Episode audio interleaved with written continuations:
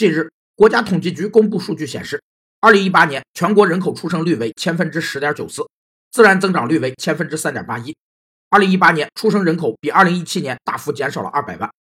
把微观经济学的消费者行为理论应用到生育分析，就产生了家庭生育理论。该理论认为，孩子是一种特殊消费品，与其他消费品一起满足人们的消费需要，因此生育就成了消费者对孩子需求的理性经济反应。该理论认为有四个影响生育的因素。一是家庭收入，收入提高就希望消费更多的商品和孩子；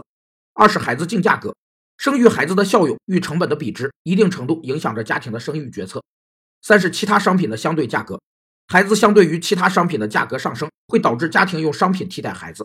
四是对商品的偏好程度，家庭对孩子的偏好程度必须限制在家庭预算的约束之内。有专家表示，二零一八年人口下降幅度超出了预期，并且证实了。年轻人不爱生孩子的观点。